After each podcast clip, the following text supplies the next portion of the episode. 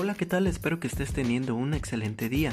Mi nombre es Cristian Tonches y te doy la bienvenida a Nerdicast, nuestro espacio en el cual aprenderemos y conversaremos acerca del mundo de la ciencia.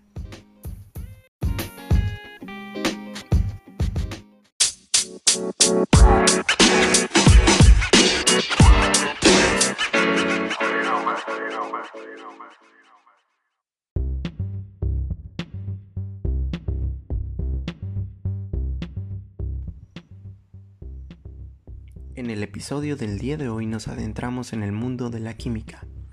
Todo lo que nos rodea, cualquier objeto confeccionado por el hombre o producto de la naturaleza, vivo o inanimado, está formado por la combinación de diferentes materiales. La química es la ciencia que estudia todos estos materiales. Y de eso es de lo que vamos a hablar el día de hoy. Así que toma asiento y disfruta de la clase.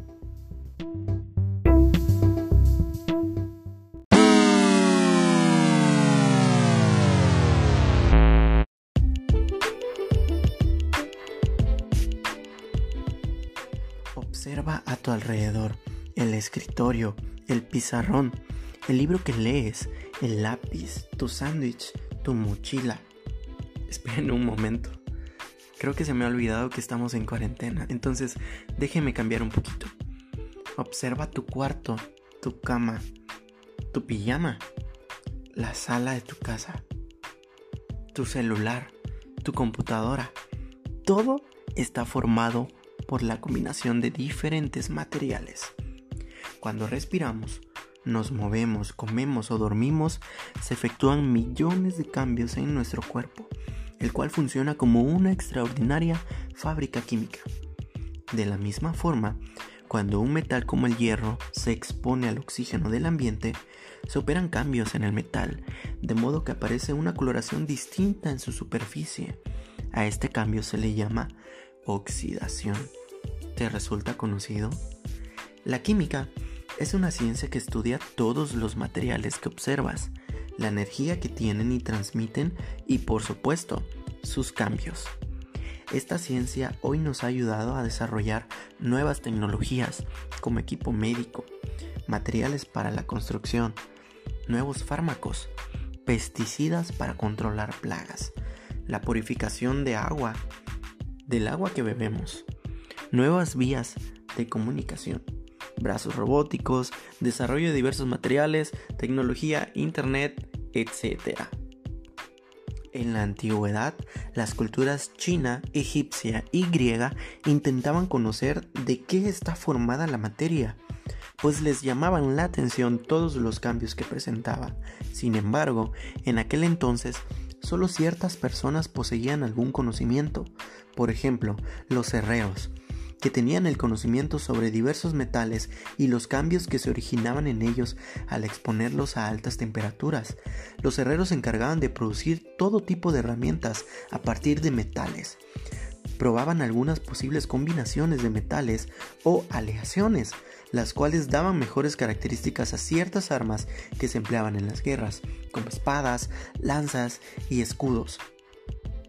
Igual que el ser humano de la antigüedad, en la vida cotidiana buscamos satisfacer nuestras necesidades, tanto naturales como sociales.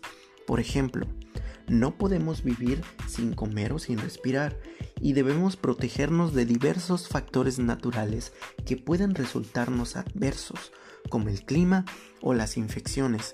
Además, realizamos otras actividades como jugar o hacer deporte, las cuales contribuyen a que nos sintamos bien y estemos sanos. A diario empleamos diferentes materiales para diversos fines y pocas veces nos cuestionamos sobre el proceso que se siguió para que llegaran a nuestras manos. Algunos de ellos son tomados directamente de la naturaleza y otros más pasan por complejos procesos de transformación. Ejemplos hay muchos, como la ropa que vestimos o los útiles escolares que emplean cada día en clase. Piensen en un lápiz seguramente saben que está hecho, entre otras cosas, de madera y que ésta proviene de un árbol. Pero, ¿de qué está hecha la puntilla? ¿Por qué pinta? ¿De dónde salió la pintura que cubre la madera? ¿De qué es la goma? ¿Y por qué borra? ¿Cómo fabricó el árbol la madera? Todas las preguntas anteriores tienen que ver con la química, asignatura que están empezando a estudiar.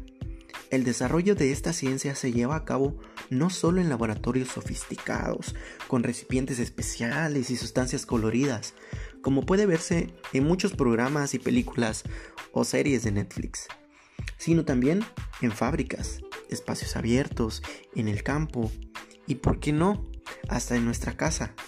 Si te dieras la vuelta por tu cocina, seguro que te sorprenderías. Los avances de la química nos han permitido vivir con más comodidad y dedicarnos a muchas cosas que nos interesan sin tener que emplear todo nuestro tiempo en buscar cómo sobrevivir.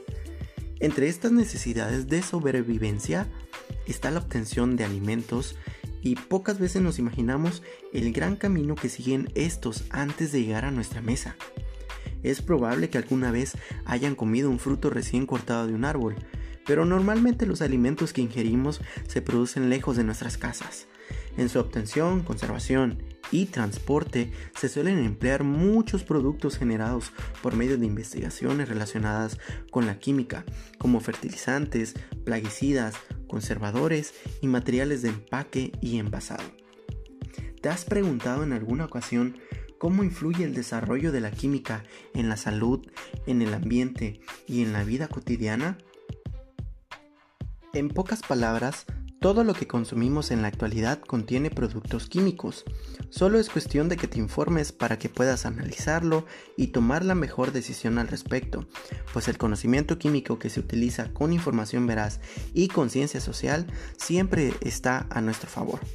Las personas que se dedican a la ciencia, como los químicos, los físicos, los matemáticos, los biólogos, los ingenieros, los médicos, etc., estudian, trabajan y se esfuerzan como cualquier profesional de otras carreras, y sus aportaciones pueden ser muy importantes para la sociedad.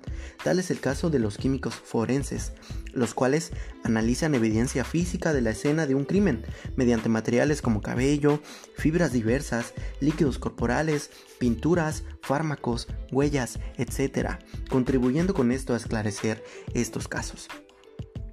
A pesar de lo anterior, la química se ha ganado una mala reputación entre la población, no solo por las historietas o películas sobre científicos locos que pierden el control sobre sus creaciones, sino porque los medios de comunicación, la publicidad en particular, promocionan diversos productos con lemas como sin químicos o sin conservadores, ponderando los productos de origen natural como si todo lo que tenga un origen químico fuera malo.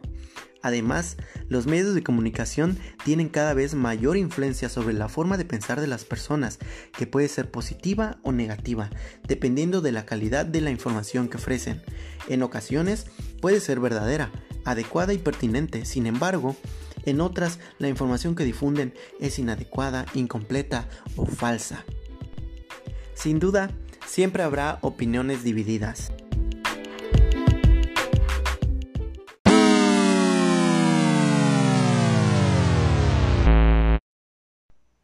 ¡Hey! Hemos llegado al final del capítulo del día de hoy.